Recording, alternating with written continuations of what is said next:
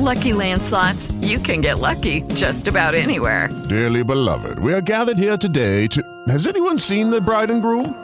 Sorry, sorry, we're here. We were getting lucky in the limo and we lost track of time. No, Lucky Land Casino, with cash prizes that add up quicker than a guest registry. In that case, I pronounce you lucky. Play for free at LuckyLandSlots.com. Daily bonuses are waiting. No purchase necessary. Void were prohibited by law. 18 plus. Terms and conditions apply. See website for details. Están muriendo mucha gente de SIDA, como por ejemplo en comparación con COVID.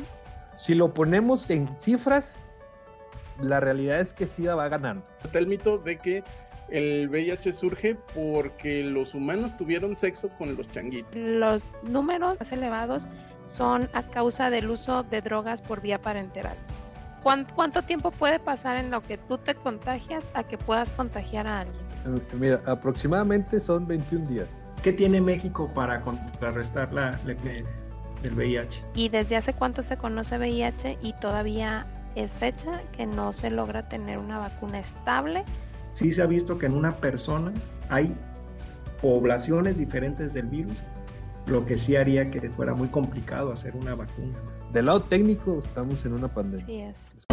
Estás escuchando Ciencia Ligera, un podcast donde nos reunimos amigos para platicar acerca de datos, eventos, hechos y avances científicos de una manera ligera y divertida, con el fin de que te sumerjas o te ahogues en el fascinante mundo de la ciencia. Hola, sean bienvenidos a un nuevo episodio de Ciencia Ligera. En esta ocasión vamos a tener un invitado especial. Él es Carlos Roberto González Soto, es licenciado en enfermería por la Universidad Autónoma de Coahuila. Además, egresado del Instituto Nacional de Salud Pública como máster en salud pública con orientación en enfermedades infecciosas y actualmente está haciendo el doctorado en la Universidad Contemporánea de las Américas en esta misma disciplina. Además, ha formado parte del Centro Nacional para la Salud de la Infancia y la Adolescencia en el programa de vacunación universal de manera federal y estatal en los servicios de salud de Coahuila.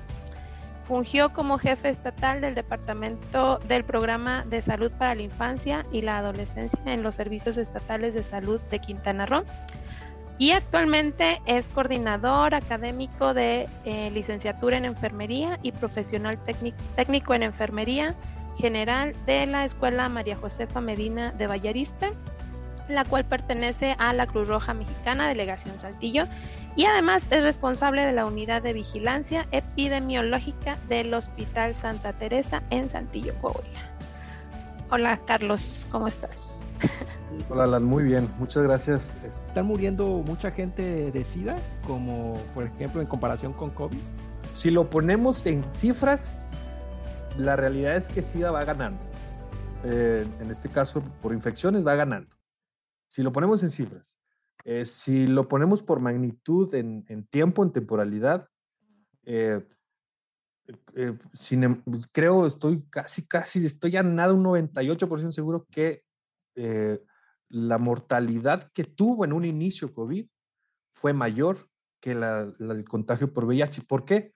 Por el mecanismo de transmisión. A ver, bueno, y, entonces, ¿cómo, surge? ¿Cómo surge el VIH? Pues, o sea, porque, bueno, hay que hacer una, una diferencia. VIH eh, es el virus que, que causa la infección y el SIDA es la enfermedad o el síndrome, como el nombre lo dice, síndrome de la inmunodeficiencia humana, que es producida por este virus. Entonces sí tenemos que entender que son dos cosas diferentes. Hay personas que están infectados con VIH, pero que todavía no han desarrollado el, síndrome, ¿no? Y, este, y por eso tienen que ser como diferenciados. También, incluso en los números de casos, pues están las estadísticas de los VIH positivos y ya pacientes con SIDA, ya como que ya tienen la, esa manifestación. Pues miren, eh, que igual y definir como bien lo, lo comentas, Mariana, este, sí, VIH, eh, para, para, que pueda existir una persona con SIDA debe haber pasado previamente por una infección por VIH. Eh, recordemos que la infección de VIH, o bueno, la, la, historia natural de la enfermedad de VIH pasa por tres, en algunas literaturas mencionan como etapas, tres fases, este, lo manejaremos aquí como fases. Este, normalmente es, una, una, infección aguda, aproximadamente dura como un año, 12 meses, eh, más o menos, en donde empieza ahí a haber una regulación de anticuerpos y demás. Posterior a esos 12 meses que de, la, de lo que es la, la fase aguda, hay una, una, una, fase como de latencia, vamos a llamarla de esa manera, en donde este, pues, el, eh, eh, este, em, los signos y síntomas de la enfermedad pues, no se ven reflejados. Este, eso, eso más o menos dura como unos 7, 8 meses aproximadamente. Si no hay intervención de nada, o sea, historia natural de la enfermedad. Y ya posterior a eso, estamos hablando de que es como un año y medio, dos años más o menos, este, ya es posible que se pueda iniciar esta tercera fase que, como, insisto, si no hay intervención de algún medicamento este, para contrarrestar esto, eh, va a evolucionar a qué? A lo que es el síndrome de inmunodeficiencia humana adquirida. ¿Por qué avanza a ese punto? Pues por esta em, la replicación viral que existe empieza ya a destruir ciertas eh, partes en nuestro organismo. No, no, es como que las explota, ¿verdad? Pero las empieza ahí a, a, dañar en sentido de que ya hay un punto en el que daña tanto el organismo que se empieza a producir este síndrome. Bien, entonces ahora sí, a ver, ¿cómo surge? Yo sí insisto, ¿cómo, cómo surge ese, eh, eh, los primeros casos? Raúl, tú, tú te sabías la historia, ¿no? Bueno, es que, a ver, mm, em, la, la, cuestión es que, que, el público en general tiene muchas, muchas ideas preconcebidas y este, estaría bien chido que nosotros aquí pudiéramos, este, pues, romper esas, esos mitos, ¿no? Por ejemplo, está el mito de que el VIH surge porque los humanos tuvieron sexo con los changuitos. Entonces... O que el, o que el SIDA no existe. Perdón, el, el VIH no existe, ¿no? Bueno, bueno, ya estás muy extremo, pero sí, bueno, también, también. También, pues el, uno de los descubridores, ¿no? Mismo uno de, uno los, de los, descubridores acaba de decir, casi, hace poquito. Y luego, esa no me la sabía, esa no me la sabía. Sí, uno de los que lo descubrió dijo, no, siempre no, no, no, nunca lo vi. Dijo.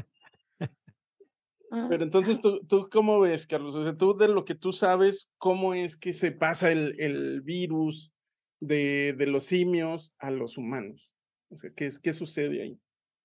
Eh, según lo que yo he leído, eh, no tiene nada que ver con, con lo que es eh, el lado sexual, en sentido de el inicio, ¿no?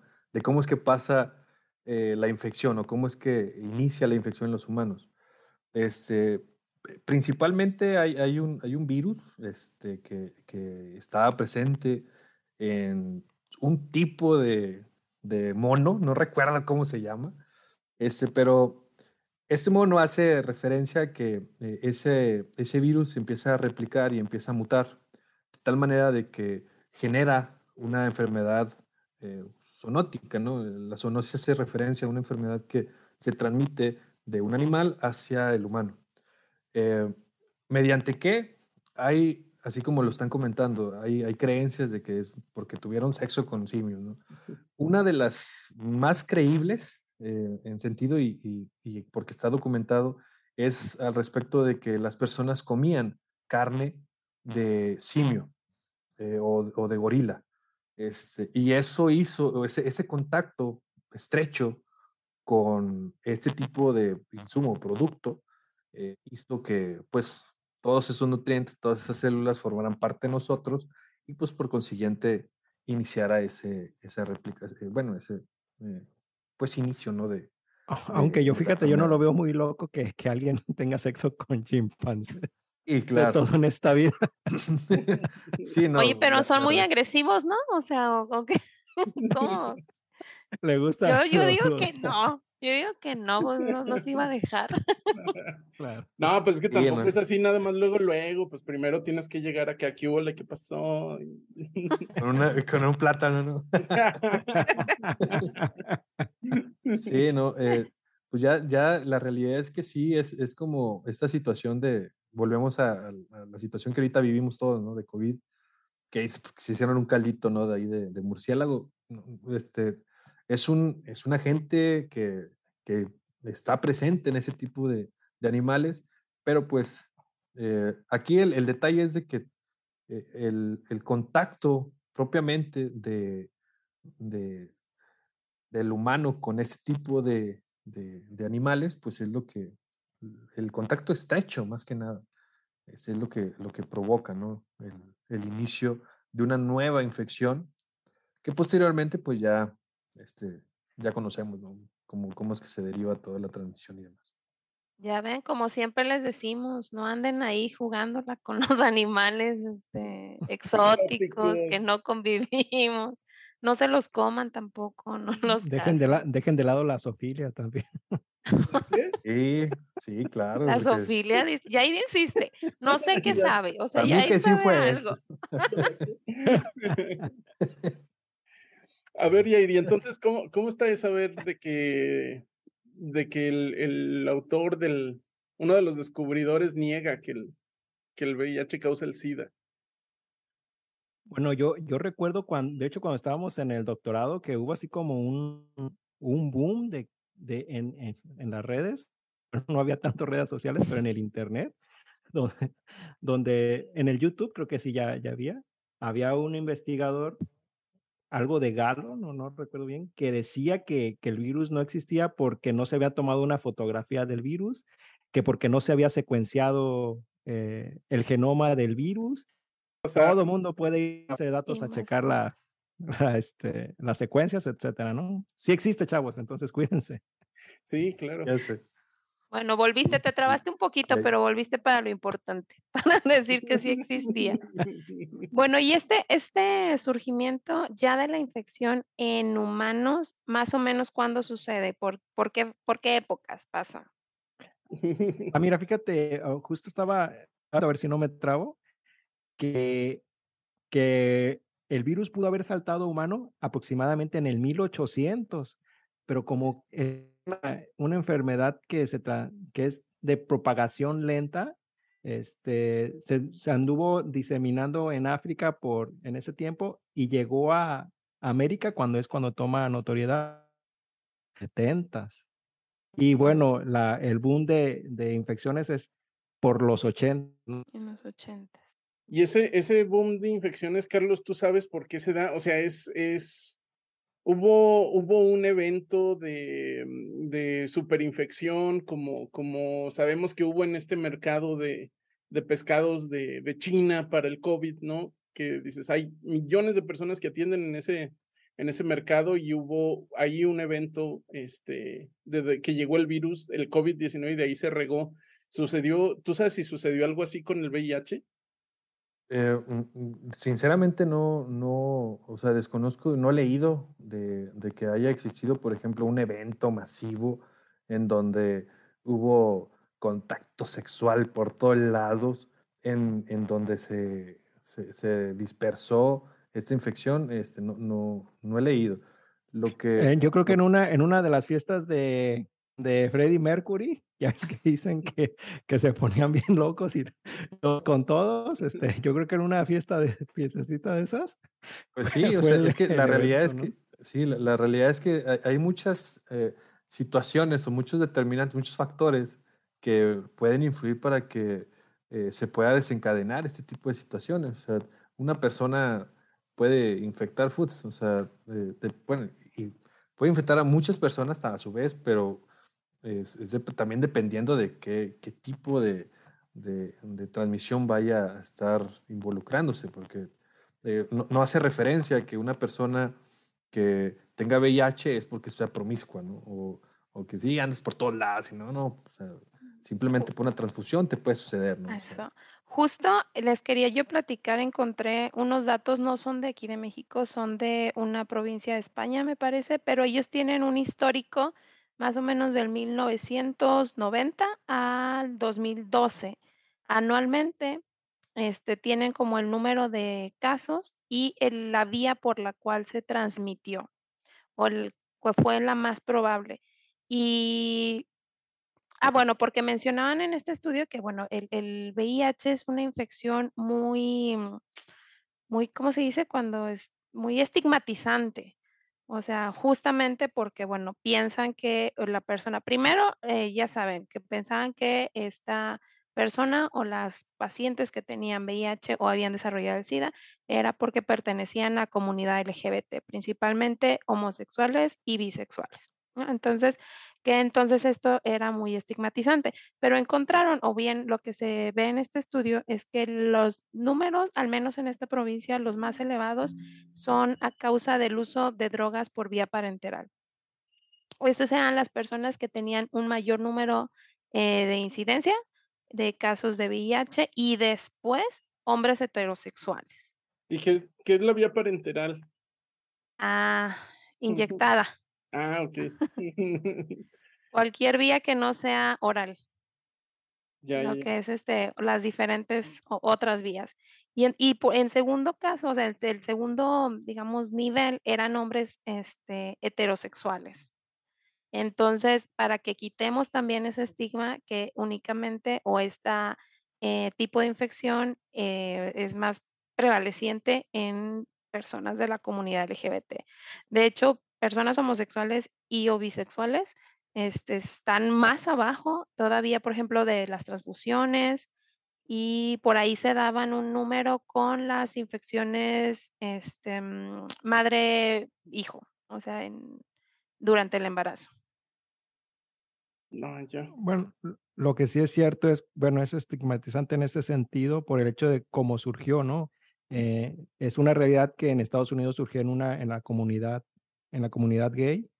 Ya ahorita cualquiera, o sea, siempre se, se pudo infectar cualquiera, pero en ese momento, en los inicios, la el- transmisión estaba en esa, en esa comunidad, ¿no? No quiere decir que solamente ellos se podían contagiar, sino que en ese momento ahí estaba Estaba, este, es la como lo que platicábamos exacto. con la viruela del mono, ¿no? No es que nada más eh, estas personas puedan contagiarse, sino se dio un brote dentro de la comunidad y pues empiezan a diseminarse, pero en realidad cualquier persona se puede Exacto. contagiar. Oye, Carlos, pero sí, o sea, sí fue la comunidad este, gay quien tenía la transmisión en América. ¿Tú sabes de esto?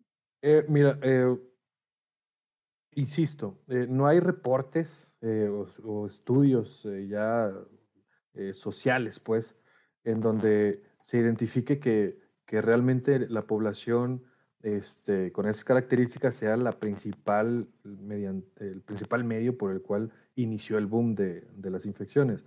Eh, se pudo haber contagiado, tal vez, mira, así de fácil, tal vez esa persona gay que tuvo el sarcoma Kaposi se metió con un hombre y, ese, y está catalogado él como hombre. Entonces, él fue el primero que lo tuvo, ¿no? Pero aquí como se expresó en esa persona de una manera, eh, eh, pues, visual, por eso tiene ese síntoma, pues, se empezó a catalogar de esa manera. Eso no significa que, que haya sido realmente por, por, por, este, por esta preferencia, ¿no? No, no hay, no hay un, un, dato importante y también que, que, me gustaría comentarles es que, por ejemplo, en, en, la, en la página del, de, de, gobierno, no por echarles, ¿verdad? Ni nada, pero este, ahí menciona, o sea, teniendo el, el, el, punto de referencia que menciona Mariana, de que estaba muy estigmatizada, que todo eso todavía ahí lo menciona, en que eh, mayor cantidad de cuentas, y la mayor cantidad, la, la mayor incidencia de este tipo de infecciones es en personas que tienen eh, sexo con eh, hombres que tienen sexo con hombres, este, con eh, lo que son usuarios de drogas inyectadas, pero insisto, o sea, están metiendo ahí ya, como que ahí es donde están la, la mayor cantidad de personas, trabajadores sexuales, eh, sexo servidores, bueno, trabajadores del sexo comercial, algo así se les llama ahora, este, y, y lo que son las personas transgénero, transexuales, transvestis, y lo dice así, tan randote, ¿no? En sentido de que, pues, puede prestar a, a, una mala información, este, porque, pues, no se presenta nada más en eso, como lo menciona Mariana. Eh, eso, eso fue de España. En México no están alejados a, a eso. Sí hay incidencia, sí hay incidencia en esta comunidad, pero también hay incidencias verticales, hay incidencias, mucha, mucha incidencia en usuarios de drogas, en este caso de, de drogas in, inyectables, que es este lado parenteral, pero no significa que sea exclusivo ¿no? de una comunidad, como lo menciona. Ya, ya. Oye, y mencionaste una, una cuestión que estaría bien comentársela ahí a nuestros, a nuestros radioescuchas o a nuestros, ¿cómo se les llama? YouTube escuchas. Este, el sarcoma de Kaposi. No sé, ¿qué, ¿qué, es eso del sarcoma de Kaposi? Se oye muy, muy complejo. Eh, eh pues es, es un, eh, es una característica mediante la cual se expresa eh, el síndrome de inmunodeficiencia humana adquirida.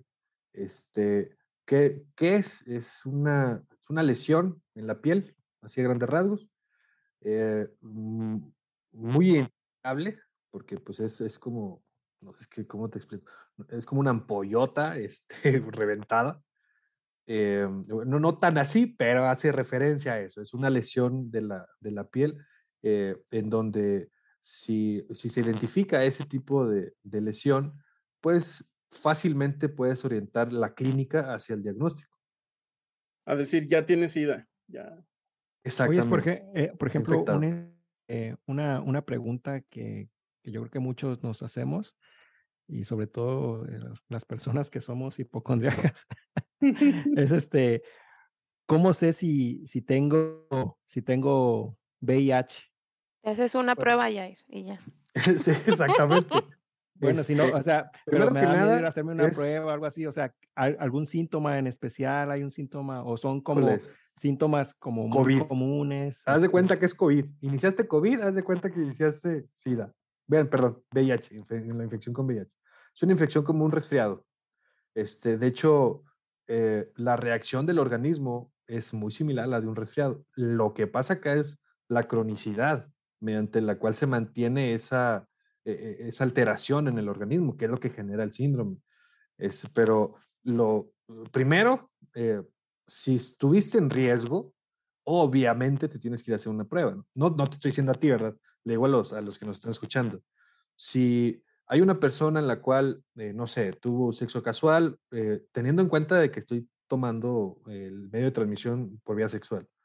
si se tiene una relación casual, sin protección con una persona que no conoces e inicias al cabo de cinco días posteriores al acto con signos y síntomas sugestivos a una enfermedad respiratoria, astenia, eh, eh, astenia es el cansancio, es este cansancio generalizado, eh, dolor de garganta, dolor de cabeza, y tuviste eso previo, digo, pueden ser muchas cosas, pero uno de esos riesgos puede ser la infección por VIH.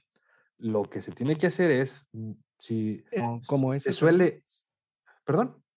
Perdón, es que me, me trabé, pero este, en, si tuve un riesgo como, como ese, eh, ya sea este, un sexo o por ejemplo una cortada o las personas que toman sangre, este, etcétera, ¿Al cuánto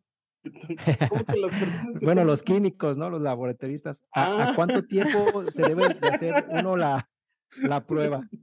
Yo dije, eh, aproximadamente para que eh, haya una, es que mira, es, es, es, un tanto complejo, porque de ahí también viene, este, por qué la dificultad con esta enfermedad.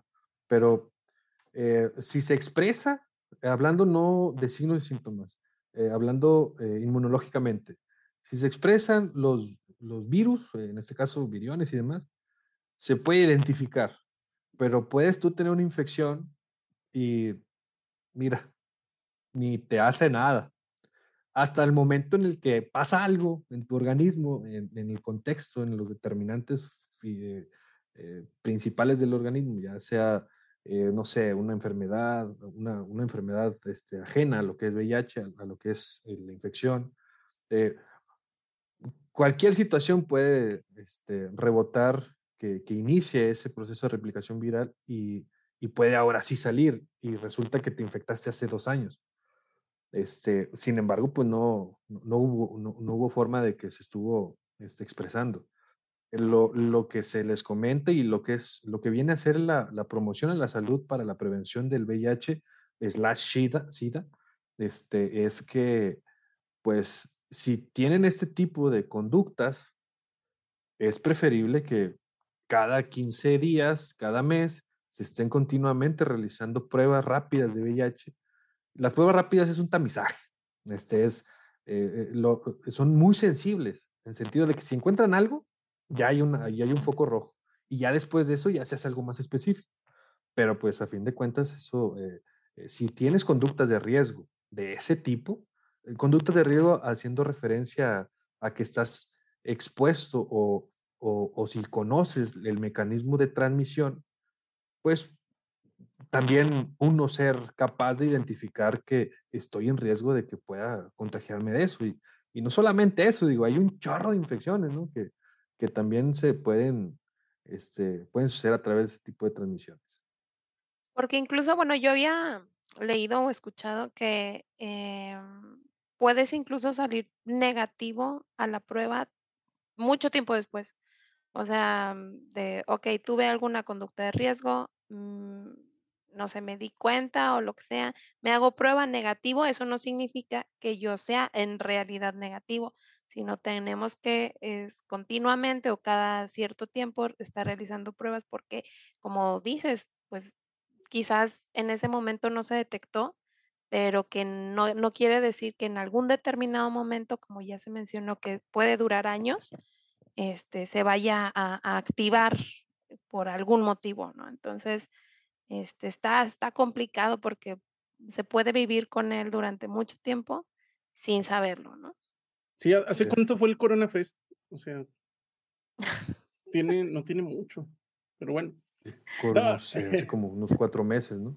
Está, está, haciendo, va a hacer cuentas. No, algo que es, que es muy polémico aquí es, por ejemplo, en la industria de, de, de la pornografía, ¿no? porque según, según lo comentábamos, este, tienen que pasar, o sea, la, el límite mínimo de detección de la prueba son 15 días, ¿no? Entonces, ellos se supone que se están haciendo chequeos constantes porque todas las escenas las filman sin protección. Entonces, este, sin condón, sin nada. Entonces, este, ¿qué pasa si se contagian entre las dos pruebas, no? O sea, te, te hacen la prueba, sales negativo, al siguiente día este, te vas de parrandón y puede ser sexual o puede ser a través de, de drogas o lo que sea. Este, te contagias y luego a los cinco días tienes otra escena, todavía te faltan cinco días para hacerte la segunda prueba y ya grabaste, no sé, no sé, no sé qué tan seguido graba, tenemos que invitar aquí a, a, a Mía Marino, algunas de esas, este, pero imagínate, o sea, ya grabaste una escena cada día y pues ya, ya estuviste este, transmitiéndolo, ¿no?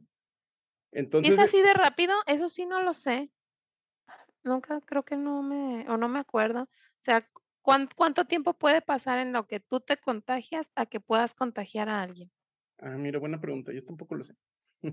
Eh, eh, mira, aproximadamente son 21 días. Este, siempre y cuando se exprese. Siempre y cuando, porque, insisto, o sea, puedes eh, eh, infectarte, sin embargo, no, o sea, el, virus puede permanecer dentro del, del, núcleo de las células y es indetectable, o sea, de hecho es indetectable para las pruebas.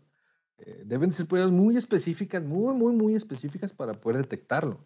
Este, y aparte, si no hay replicación, no va a haber nunca una prueba positiva, o sea, no, no, no, no va a haber forma ¿no? de, de saberlo. ¿Qué tipo de pruebas se hacen para detectar el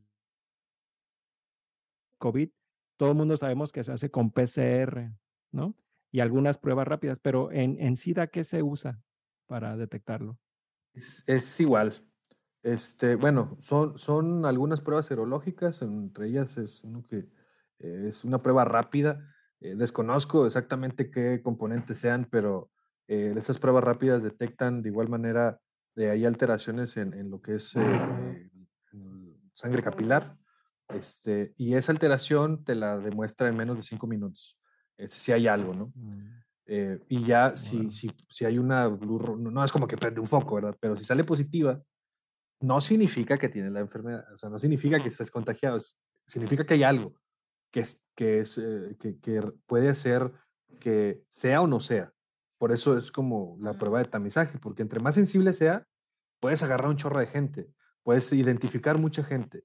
Ya después de esa sensibilidad, pues ya viene una prueba más específica para poder identificar ahora sí y descartar, ¿no?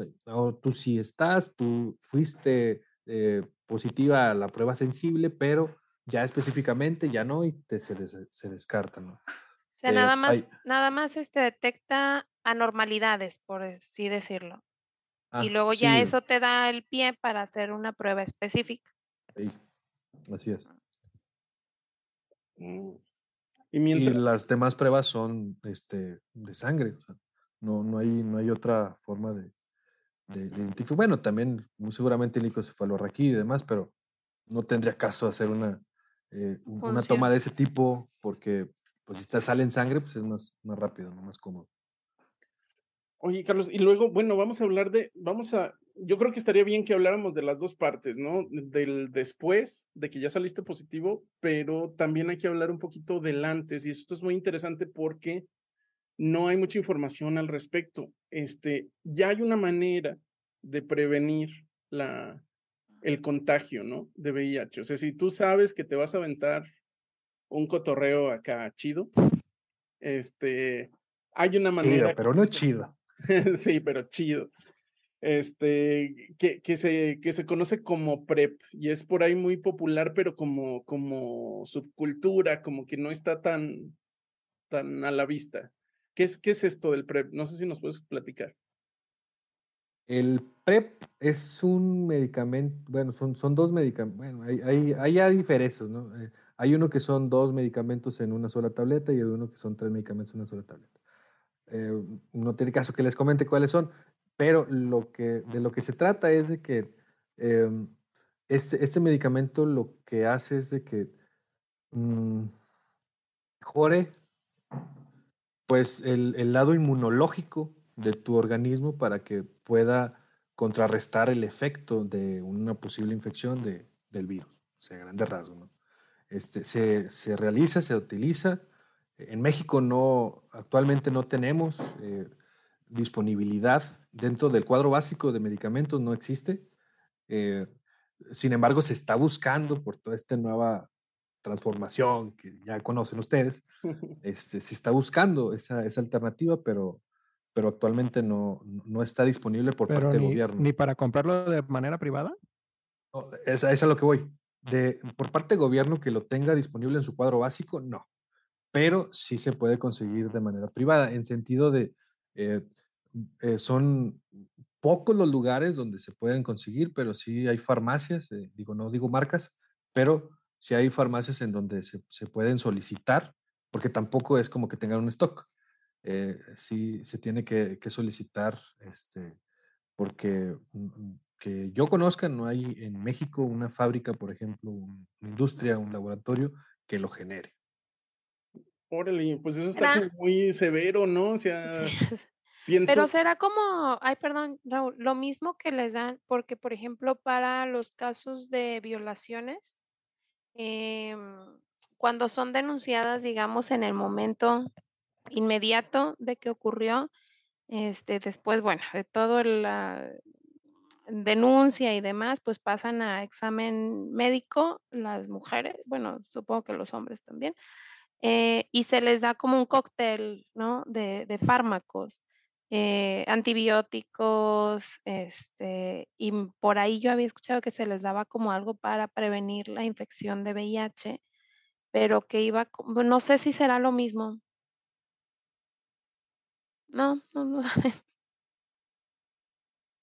Es, bueno, ahí sí desconozco, no, no he estado en esos eh, procesos, en esos trámites, este, pero, pero si sí lo están agregando por parte de, del gobierno en esas situaciones, pues creo que también lo deberían de, de pasar para toda la raza, ¿no? O sea, para que esté disponible. Eh, eh, desconozco cuáles sean las bases por las Mm. cuales no esté disponible. Se menciona igual en, en páginas de, del gobierno del estado y el gobierno federal que están a pasos, ¿no? De, de tenerlo disponible, eh, pero no, no se sabe cuándo, cuándo se podría estar. Oye, pero ¿se toma antes o se toma después? No, Es pre, preexposición, por eso se llama PrEP. Este, P-R-E-P. Es, es una, de hecho es profilaxis preexposición. Es, sí es antes, porque si se Mm. toma ya cuando se tiene el, eh, la infección, pues ya no tendría Ya caso. no sirve. Ajá. Ok, por, por ahí había escuchado que hasta que se podía tomar hasta 12 horas después del contacto, pero Igual estoy pensando en la pastilla del día después. no sé. Eh, pues eh, sí, sí se puede. Eh, te hablo, ese medicamento alcanza su máxima protección después de siete días de, de, haber, de, de usarlo diariamente. Ahí, Ah. ahí te lo podría, no sé si te conteste la pregunta, pero si tú lo usas diariamente, no, no hace referencia a que hoy tengo una, una conducta que no es adecuada, bueno, en sentido de que no, no que no sea adecuada, sino Riesgo. una De conducta de riesgo. riesgo, De exacto, una riesgo. conducta de riesgo y, ay, híjoles, déjame la tomo. No, o sea, no funciona así. Este, tienes, por eso es preexposición, o sea, ajeno a, a- a- a- pues es que la, la palabra lo dice, no debes de tener la exposición. Si tienes la exposición, eh, debiste de haberlo tomado siete días antes para que estés preparado. Para que ahora eso. sí te pueda proteger. ¿no? Exactamente, así Ah. es. Sí, porque si no, ¿qué caso tendría de, de como esta pastilla del día siguiente? Ajá, estuvo sí, bueno, expuesto, ahí- ya se sucedió y aún todavía, todavía no, sí, pero se puede intervenir. Eso ya es otra, otra situación, es otra cosa. Pero si acá este, debe, de- debe de pasar por lo menos una semana de, de estarlo tomando Ah. antes. eh, eh, Y con esto a los escuchas no quiero mencionarles de que tómate esto y a los siete días puedes hacer lo que quieras. No. Eh, esto lo que se, de lo que se trata es de que entiendan cómo es que funciona ese medicamento.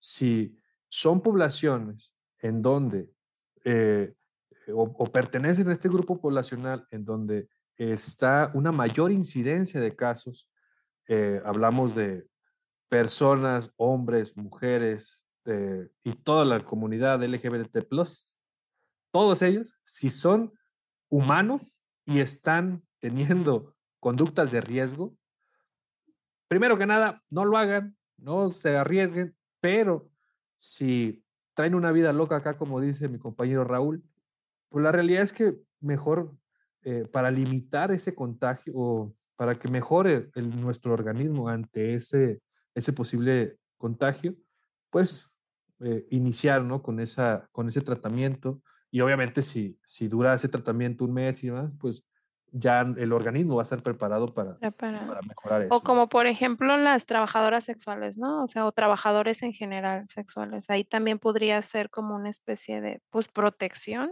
digo, para ellos y para el resto de la población. Sí, sí, de hecho, pe- pero eh, acá la, la idea es de que se apeguen al tratamiento. Si, eh, pues, si no vamos a controlar la conducta de riesgo, digo eh, que eso también es otro tema, ¿no? O sea, ajeno a que ya está la situación, vamos a pagar a los sombrerazos, ¿no? La, la realidad es de que deberíamos de enfocarnos un poquito más, y esto es muy de salud pública, que es mi área, es, eh, olvídate de que existe, bueno, tenemos que hacer acciones porque ya está la situación, pero olvídate, ahorita olvídate que existe la situación, es qué es lo que está sucediendo antes para que tengamos ahorita a todos estos casos. Entonces, desde ahí, eh, eh, por ejemplo, hacer esta invención este, de un medicamento que puedes tomarte y vas a, con- vas a continuar con tu, con tu conducta de riesgo, híjoles, yo sí ahí tengo como que, bueno, pues, pues qué bueno que está, ¿no? Pero pensarlo como una, una solución tal vez a, a que in- disminuyan los casos, pues no, o sea, debes de, debes de contrarrestar la conducta de riesgo, no debes de darles medicamentos para que sigan haciendo el riesgo, o sea, a, a mi perspectiva, ¿no? Pero ese, ese es un punto, ¿no? A- a- Sí, pues de, de ahí también la, la ley esta que, que está propuesta en Estados Unidos y que es muy controversial y que ya funciona en muchos lugares en Canadá de, este, de que el Estado y otras organizaciones proveen este, jeringas eh, limpias, este, incluso asesoría de personal médico a las personas que son este, drogadictos y que este, la idea es que si de todas maneras te vas a inyectar, pues al menos que lo hagas con jeringas De forma estériles, segura. que no las compartas este, y, que, y que te asesoren para que no te vayas a, a infectar en el proceso, ¿no? Que si vas a continuar con esa conducta de riesgo, digo, la idea de, de la generación de este tipo de, de tratamientos, si vas a continuar con esta conducta de riesgo, porque no vamos a poder modificártela, pues de perdido apoyarte para que no te vaya tan mal, haz de cuenta. Y para que, y para que no Este, nos, nos un comentaste de que, transmisión, ¿no? Sí, exacto, así es, también. nos comentaste que pues México no tiene en su cuadro básico esta, esta pastillita, pero ¿qué tiene México para contrarrestar la, la del VIH? Eh, la promoción a la salud, condones y demás, condones para todos. La realidad para, para el tratamiento en sí. Pero fíjate, ya para lo que es el tratamiento ya del VIH, de, de que ya es, ahí sí tiene. Yo me refiero a, a esta preexposición. Eh, eh, bueno, de hecho tiene medicamentos para antes y como lo comentaba ahorita Raúl, ahí hay también medicamentos para después de la exposición. Ahorita el de, del que les estoy comentando es del, de antes de la exposición, ¿no? Eh, porque de igual manera, como dice, como dice Mariana, hay, estos protocolos que se hacen a, a, personas que sufrieron algún tipo de violación y demás, que no saben ni qué onda, y se le dan esos medicamentos muy seguramente alguno de esos medicamentos es, es este tipo de, de, de, tratamiento que es post-exposición, que eh, ahora sí que en, en, una vez que se haya realizado la exposición, tengo entendido que deben de no, no, pasar más de 20 días, 30 días, no recuerdo bien, para iniciar ese tratamiento. Y ese tratamiento también debe ser continuo, pero eso ya es post. Eh, a, lo que es la, relación. Eh, insisto, eh, no sé si dentro de este paquete de atención que se da a este tipo de personas que sufren esta agresión está incluida. Si se, quiero pensar que sí. si, si yo fuera gobierno y tuviera esa situación, sin problema sería una de las principales cosas por las cuales estaría atendiendo, ¿no? Post exposición. Ahora, lo que comentas, de qué es lo que tiene México, pues es, tratamiento con los que son los retrovirales. Este... Ah, pero en, cuanto, me refiero más en cuanto a prevención, porque recuerdo como en los años noventas, sí había como una campaña en televisión de como más, este, más contra la enfermedad, y en este tiempo yo eh, ya no veo tanto televisión tampoco, pues veo más otras Netflix y esas cosas, pero este, ya no veo como tanto esa promoción en, en, en la televisión. ¿Sí existe esa promoción? ¿No existe? Yo siento como que la promoción contra el, contra el, el VIH ha, ha, decaído en México, ¿no es así? Eh, no, no, no solamente en esa. De hecho, o sea, esto es una enfermedad que está prevaleciendo en México desde años, ¿no? Pero no es la única enfermedad infecciosa que existe. Este, hay bastantes. Ahorita, por ejemplo, hay un boom muy fuerte en Coahuila de rickettsiosis. Este, e, esta enfermedad pues, es una enfermedad causada por la mordedura de una garrapata que está infectada por este, este agente infeccioso. Eh, sucede la situación y empieza a haber eslogan. Los eslogan y esta comunicación social que existe va muy enfocada hacia la prevención. Hablando de enfermedad infecciosa. Eh, tuberculosis es otra enfermedad que está es prevalente, o sea, siguen y siguen saliendo casos y casos y casos y casos. Y dime si has visto un comercial de eso.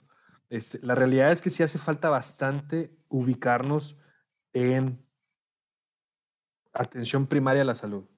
Una de las rúbricas o uno de los puntos específicos de la atención primaria a la salud es promoción de la salud, prevención de la enfermedad y educación para la salud son tres rubros muy grandes y muy complejos de poder modificar. ¿Por qué? Ahorita lo dijimos. Eh, la, la, idea de, del personal de salud que debe de tener actualmente la salud es generar modificaciones en las conductas de riesgo, eh, en sentido de que podamos nosotros eh, modificar eso. ¿Para qué vamos a estar? Digo, sí se deben de atender las personas que están enfermas, sí, pero si se enfocara eh, la, pues el interés político, la realidad, si se, si enfocara hacia la atención primaria de la salud, como comentas, tú podrías estar viendo como en los años 80, 90, slogans, eh, flyers, eh, cartelones, en donde comentaban de que debes de, debes de generar conciencia, ¿para qué? Para no, no realizar esas conductas de riesgo. O, nada más, ya para cerrar como este tema de, de medicamentos así, pues En... No sé si le contesté a Yair, pero a lo que creo que me, me salió poquito, pero sí se hace eh, en Secretaría de Salud a nivel federal y a nivel de los estados. Hay un programa específico de VIH en donde se identifica, bueno, de hecho hay eh, centros, eh, les llaman capacits, este, en donde se van y se atienden ahí las personas que, que tienen esta infección. Este, existe promoción a la salud, existe gente que está realizando acciones para limitar que, que exista eh, un riesgo de infección. Este, sin embargo, está muy under, o sea, no, no está como en la tele, tele abierta, ¿no? Sí hace falta bastante, eh, en, en, ese sentido que yo he estado trabajando en ese punto, muy seguramente el presupuesto es en donde está la falla, porque el presupuesto para lo que es promoción y prevención de la salud, de, bueno, promoción de la salud, prevención de la enfermedad, es, eh, sí es vasto, pero es necesario más. Más. Eh, pues hay que, hay que hacer un llamado este, rápido a, a esas personas que están encargadas. Ahí está TikTok y ese es gratis, ¿no? Este, lo pueden subir sí, claro. rápido y mucha Ahora... gente ve. O sea, ya creo que, hay que el Secretaría de Salud debería de pasar ya también a estas plataformas. Claro. Para la es. promoción. Sí, un poquito, fíjate qué bueno que tocas ese punto porque justo iba más o menos lo que iba yo a hablar es, era un poquito de estos centros que atienden es, especializados a atender ya pacientes con VIH o SIDA. Eh, en México, así nada más rápido, un, una estadística, los estados eh, con más casos eh, que hay es Ciudad de México, después Estado de México y después Veracruz. Ya de ahí, pues ya se distribuye en los demás estados. Y al menos en Ciudad de México había clínicas en donde se atendía, se daba la promoción a la salud, es decir, este, difusión a este, evitar conductas de riesgo, etcétera. Y además se proveía de medicamentos a los pacientes que ya estaban, es decir, ya ellos podían acceder al medicamento de forma gratuita, pero hace pues relativamente poco muchos de estos centros cerraron en Ciudad de México y era muy difícil encontrar el medicamento porque aparte es muy caro, tienen que estarlo tomando pues diario y se vuelve no costeable pues para toda la población. Sí, y además algo, algo como que se está haciendo mal, se cerraron esas cosas, pero también hace poco leí que hay un aumento de casos en Quintana Roo, en Yucatán, en Colima mismo, donde yo estoy, pero yo no sé identificar por qué será porque no, la, esa promoción de la salud o se, se, abandonó esta parte, no sé, pero sí hay un, hay un aumento de casos en, en algunos estados, ¿no? Y sí es preocupante. Sí, y bueno. También sería importante ah. ver contra qué lo están poniendo, este, porque igual eh, tal vez eh, mejoraron el, el, sistema de información y ahorita se ven más, ¿no? Eh, puede ser. Puede ser. La, la, o, o, tal vez el, en este año hicieron actividades para, para esta pesquisa y ¡pum! salieron más. Entonces, sí, sí tener ahí este, ese, ese punto de comparación, no sé, en, en el año pasado, dos años, tres años, es, y saber también qué es lo que está haciendo. Porque, por ejemplo, yo estuve trabajando en Quintana Roo este, y ahí eh, conozco ahí a la, la, la, gente que está eh, en, en, esos, eh, en esos programas.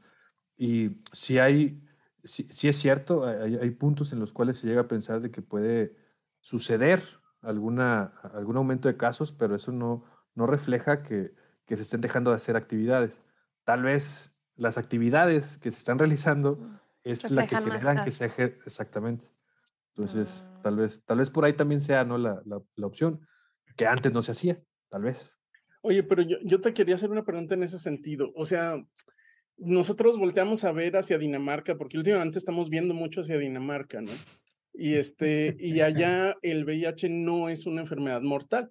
Ya el tratamiento que se le da ha, ha hecho que se logre este, bloquear completamente la transmisión de la, de la madre al hijo durante el embarazo y este, convertir a esta enfermedad que antes era una condena de muerte en, en una enfermedad crónica manejable, ¿no? Pero ¿tú crees que es el caso en México? Pero es el mismo tratamiento que se utiliza en Dinamarca, en China, en donde sea aquí en México. Entonces, si, si lo ponemos en transición epidemiológica de la enfermedad, sí puedes ver, y, hacemos la comparación de, eh, de, los, de la incidencia, hablamos de, de morbilidad, cuáles son los casos nuevos, y hablando de casos nuevos o casos existentes con VIH y de la mortalidad, eh, si nos vamos a 1950, eh, hay poca. Y luego, pum, hay un boom en el 1980. Y de ese 1980, tanto infecciones como muertes son bastantes. Inicia este proceso de, de, esta, modernización en lo que es la medicina este, como la conocemos y se genera este medicamento y se ve que hay una reducción. Acá el detalle es el apego que se tiene por parte del paciente hacia el tratamiento, porque el tratamiento lo que realiza es, y eso es importante también, y es como que un punto eh, para, para, los compañeros, no sé si aquí nos vayan a ver gente que tenga eh, esta infección, que el tratamiento que se te esté dando eh, refleje o no refleje que tengas tú eh, activada la infección, no significa que estás curado. Está la infección, pero debes de mantener tu constante, de hecho, es, es, un tratamiento ya de, por vida. ese, ese tratamiento lo debes de mantener porque donde quites eso, lo que comentaba Mariana, este, eh, centros donde se les daba atención. Es preocupante. ¿Por qué? Porque tal vez aquellos que se tenían eh, estabilizados, ¡pum! Y ahorita ya tienen el síndrome. Eso es, eh, digo, puede ser, ¿no? Entonces, eh, a lo que quiero llegar es de que la conducta también se involucra mucho. El, el, insumo que debe de existir dentro de un país, tomando en cuenta que es Dinamarca, en comparación con México. O sea, estamos haciendo una cosa que, bueno, pero es Dinamarca. Eh, la cultura ya es, es, también otro, otro cantar. Eh, la educación, el lado de salud, es otro cantar. Oh, la eh, población no se compara. ¿no? a, eso me refiero. la, misma cultura que, que, existe, tradiciones y demás, que existen dentro de, esa, de ese país, es, es, un, es mucho, muy diferente. Por lo cual, también eso, hay, muchas, hay muchos factores que intervienen para que no muera una persona de, de VIH. Eh, la de las principales es que no tiene un apego. Ahora, no tiene un apego. ¿Por qué no tiene el apego? Y ahí es donde entra los determinantes de la salud, este, donde entra salud pública, de que, a ver, ¿por qué esta persona se está muriendo? Si tengo medicamento, ah, pues no, ahí está. Y lo, bueno, si tengo medicamento, ¿esto qué está pasando? No, pues es que yo no sabía que me lo tenía que tomar todos los días. Otra situación. Eh, que es de promoción a la salud. Entonces, hay muchos contextos y es, es una, la realidad es que es una, es, una terapia integral porque también entra el lado mental, salud mental, porque si ya ven que es VIH, ya se cae en el hoyo y ya no quiero hacer nada por mi vida, pues ya me voy a morir. También eso, ¿no? Es, es otro aspecto que, que, que entra en, en, en, esta, en esta epidemia, ¿no? Que, bueno, no epidemia, es pandemia. Desde hace mucho es pandemia sí, y, sin embargo, a veces se habla de ella como epidemia o incluso, incluso como brotes locales, ¿no? Pero, pero tiene todas las características de una pandemia. Sí, de hecho, de hecho es una, es una pandemia ya identificada. Se hace referencia, un, el tecnicismo es si hay una enfermedad que está localizada en un país, es epidemia. Y si está ahí continuamente, está, se, se establece, ¿no?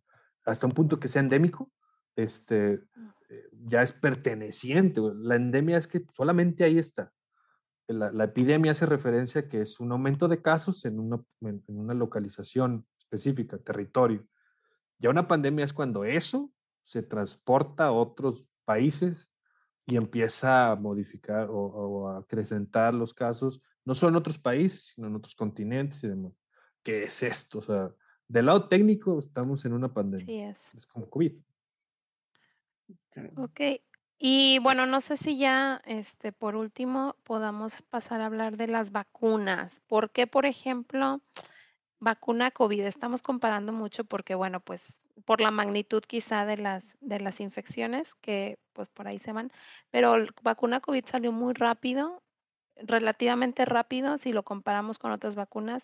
¿Y desde hace cuánto se conoce VIH y todavía es fecha que no se logra tener una vacuna estable para la cual de protección a toda la población, vamos, porque por ahí este, también había yo leído que prácticamente querer hacer una vacuna, y es una de las dificultades que ahorita vamos a platicar, que varía tanto el virus que se tendría que hacer prácticamente una vacuna por individuo, ¿no? Porque es mm, la variación de, de las cepas de un contagio puede cambiar hacia otro contagio, entonces esa ya no te protege y se vuelve un problema. Entonces, este, ¿qué se sabe de las vacunas? ¿En dónde vamos? ¿Cuánto tiempo falta para que podamos tener ya una vacuna estable para pues toda la población?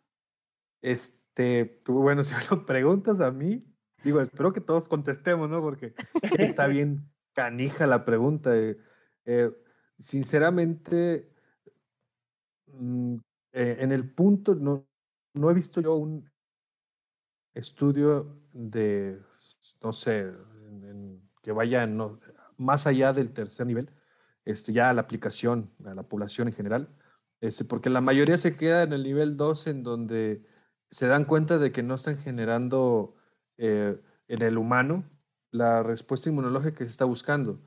¿Por qué? Por esa situación que comenta Mariana, este, tanta la variabilidad de esas mutaciones que Mm, aún no se, no se encuentra una, eh, una sustancia que pueda generar en todos los individuos una respuesta común para un virus común. Lo lamentable es eso. Este, y eso es, creo es una fortuna para el VIH, porque el VIH está modificándose cada rato. Eh, y, eso es lo que hace también que, que perdure en, en, los humanos durante bastante tiempo. ¿En qué punto estamos? desconozco, pero adelante, Jair. Yo creo que la, variabilidad es la, que le da el traste, la variabilidad del virus es la que le da el traste a los esfuerzos por hacer la vacuna. Una vez entré a una plática de secuenciación de, de, personas enfermas, entonces sacaban la muestra y secuenciaban lo que tenían los virus y eh, en una persona tenía poblaciones diferentes de, del virus. virus.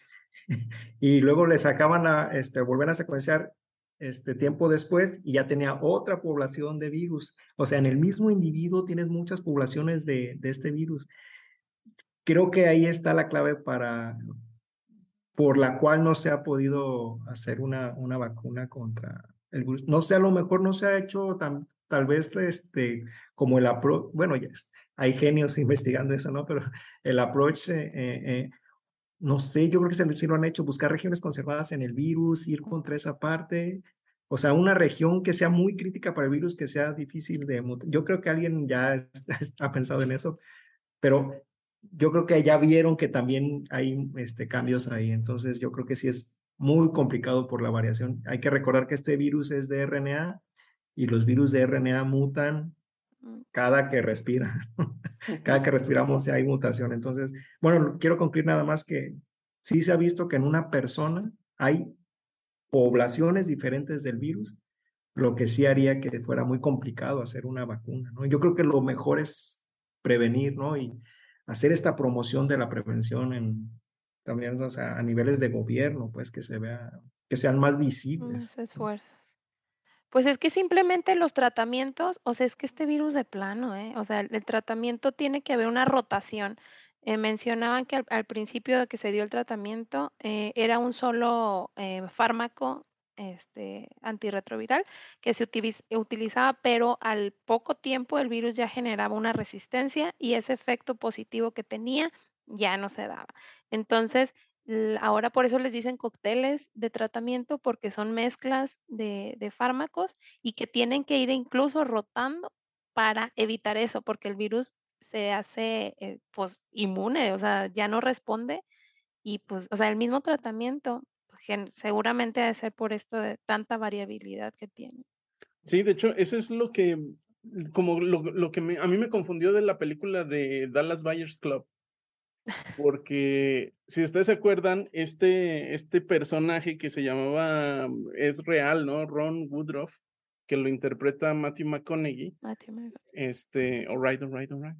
Que, mm, que él está, empezó en un ensayo clínico donde le estaban dando eh, esta droga, era el AZT. Este, y se estaba poniendo más malo, ¿no? Y hubo mucha controversia, hubo gente que decía que si se hubieran seguido tomando el AZT ya estarían muertos. Este, y entonces em, yo les quería platicar un poquito de eso. La razón es que al inicio no tenía idea el sistema de salud en Estados Unidos de qué dosis dar, entonces le estaban dando unas dosis terriblemente altas. Y este, el, el efecto secundario del AZT es que te bajan los niveles de glóbulos rojos. ¿No? Entonces te pones, te pones anémico. Entonces, básicamente ellos estaban matándolos, ¿no? Con, la, con una dosis muy alta de acetate. Fue sino hasta que ya empezaron a conocer cómo se comportaba el, el, compuesto, que también era nuevo, que le bajaron a la dosis y luego vieron este efecto del que tú hablas, del que el virus de todas maneras se hacía resistente.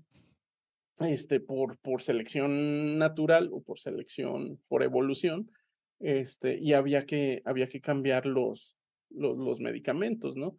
Entonces, este, sin embargo, en la película no te lo aclaran. En la película tú te quedas con la idea de que, ay, el AZT es malo. Y luego al final de la película te dicen, el AZT salvó sabe cuántos millones de vidas por, por la infección de VIH. Y te dices, ah, caray, pues no que era malo. Pues no que era el malo.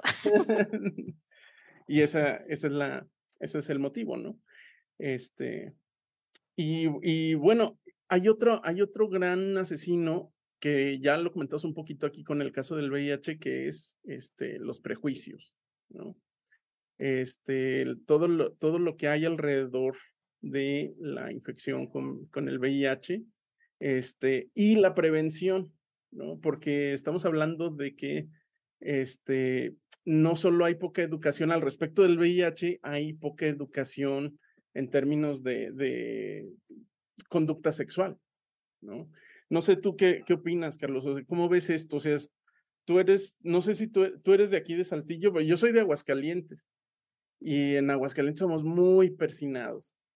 Entonces, antes que decir, oye papá, ¿cómo me protejo contra el VIH? O sea, ese ya está tres pasos más adelante de la plática que no me voy a animar a tener con mis papás. Lo que apuesta eh, los organismos gubernamentales es tener nosotros propuestas, digo nosotros porque en su momento estuve trabajando ahí, tener nosotros alternativas para acercar esta información a grupos poblacionales. Por ejemplo, para niños no es un tema que, que sea de promoción, va a orientar más otras cosas, pero en el grupo adolescente, este, adolescentes, eh, adultos jóvenes, ya lo que es adultos mayores y demás, pero más enfocado en, esta, en el periodo de edad, vamos a decirlo, de 12 años hasta los 49 años aproximadamente, este, hay acercamientos de promoción y educación para la salud para prevenir no solamente esta enfermedad, sino bastantes más.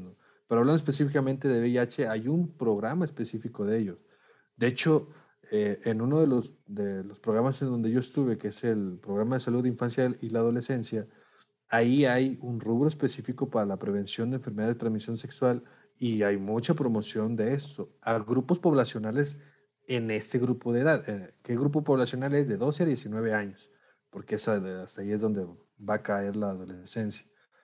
En cuanto a lo que es meter nosotros como personal de salud la iniciativa al individuo, en este caso al, adolescente, de, las situaciones en las cuales puede suceder en su contexto, pues que, se puede infectar. Eh, creo que eso es una de, uno de los parteaguas de visible la situación, eh, que puede marcar ahí un parteaguas para el acercamiento con la familia. Tal vez en ese contexto en el cual es un poquito conservador la, la sociedad, eh, y eso lo estamos hablando aquí en Saltillo, en, Saltillo pues, la, población de Saltillo, los que son de Saltillo, yo soy de Monclova, soy de Coahuila también, pero, eh, pero sinceramente, o sea, eh, no, no es por echarle nada a nadie, ¿verdad? Pero la población saltillense tiene ciertas costumbres muy conservadoras, mucho, muy conservadoras. Oye, pues si hace años, Hace años prohibieron el solo para mujeres aquí en Saltillo. Cuando estaba de moda, lo prohibieron. No, y tenía fecha y ya no. Así de conservadora. Ajá, o sea, es, es, está, está brutal esa situación. Entonces, creo que también eh, sí son temas como se pueden comentar de cierta manera tabús, pero pues enfrentándolos y, y, haciéndolos visibles creo que es la mejor forma. La idea es acá, por ejemplo, también lo que comenta ahí, desde que, ¿qué está pasando con la promoción? No hay, no, no se hace visible, no existe.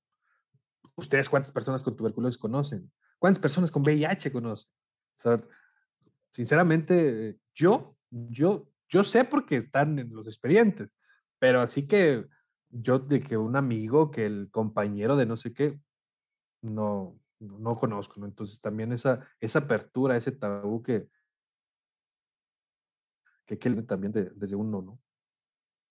Claro, no es que no haya, ¿no? No es que no haya igual y, los conociste, pero nunca, nunca este, lo dijeron abiertamente que tenían VIH. Por miedo al estigma. No, no, no, pues claro. Este, híjole, pues ya se nos acabó el tiempo. Carlos, yo quiero, yo quiero agradecerte mucho por estar aquí con nosotros. Pues ya sabes que la puerta siempre está abierta, siempre es bienvenido acá en Ciencia Ligera. Este, te vamos a pedir por ahí los, los, este, las ligas para todas estas fuentes de información, para pues tenerlas nosotros ahí en los canales y que la, gente los, los pueda accesar. Claro que sí, no, pues este, muchas gracias igual por la invitación. Si es, eh, si se gusta andar un poquito más en esto o en otro tipo de enfermedades infecciosas, con todo gusto este, estaremos por acá. Eh, igual nada más un comentario para cerrar y creo que es algo también de importancia y que ahorita hace un momento lo comenté, que se lleve el tratamiento este, y, se lleve un tratamiento adecuadamente no significa que la persona está curada, porque también eso hace que la persona deje de consumir el medicamento y recaiga. Entonces es necesario que se continúe, eh, a pesar de que en sus títulos estén los más abajo posible o no estén activados, pero es necesario continuar porque es una enfermedad crónica, como mencionaste. Entonces, eh, eh, ya es una enfermedad por vida. El medicamento hizo que la esperanza de vida subiera de, años de vida ah, después de, de, haber tenido la infección hasta 60 años, ¿no? 60, 65 años. Que, insisto, eh, ya le está pegando más o menos a la esperanza de vida normal de, un, un humano. Pero aquí en México, ya en Dinamarca es otra situación.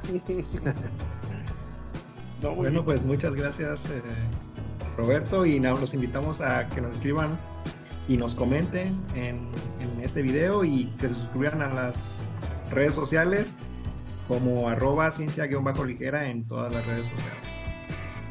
Bueno, pues hasta luego. Gracias. Muy bien. Bye.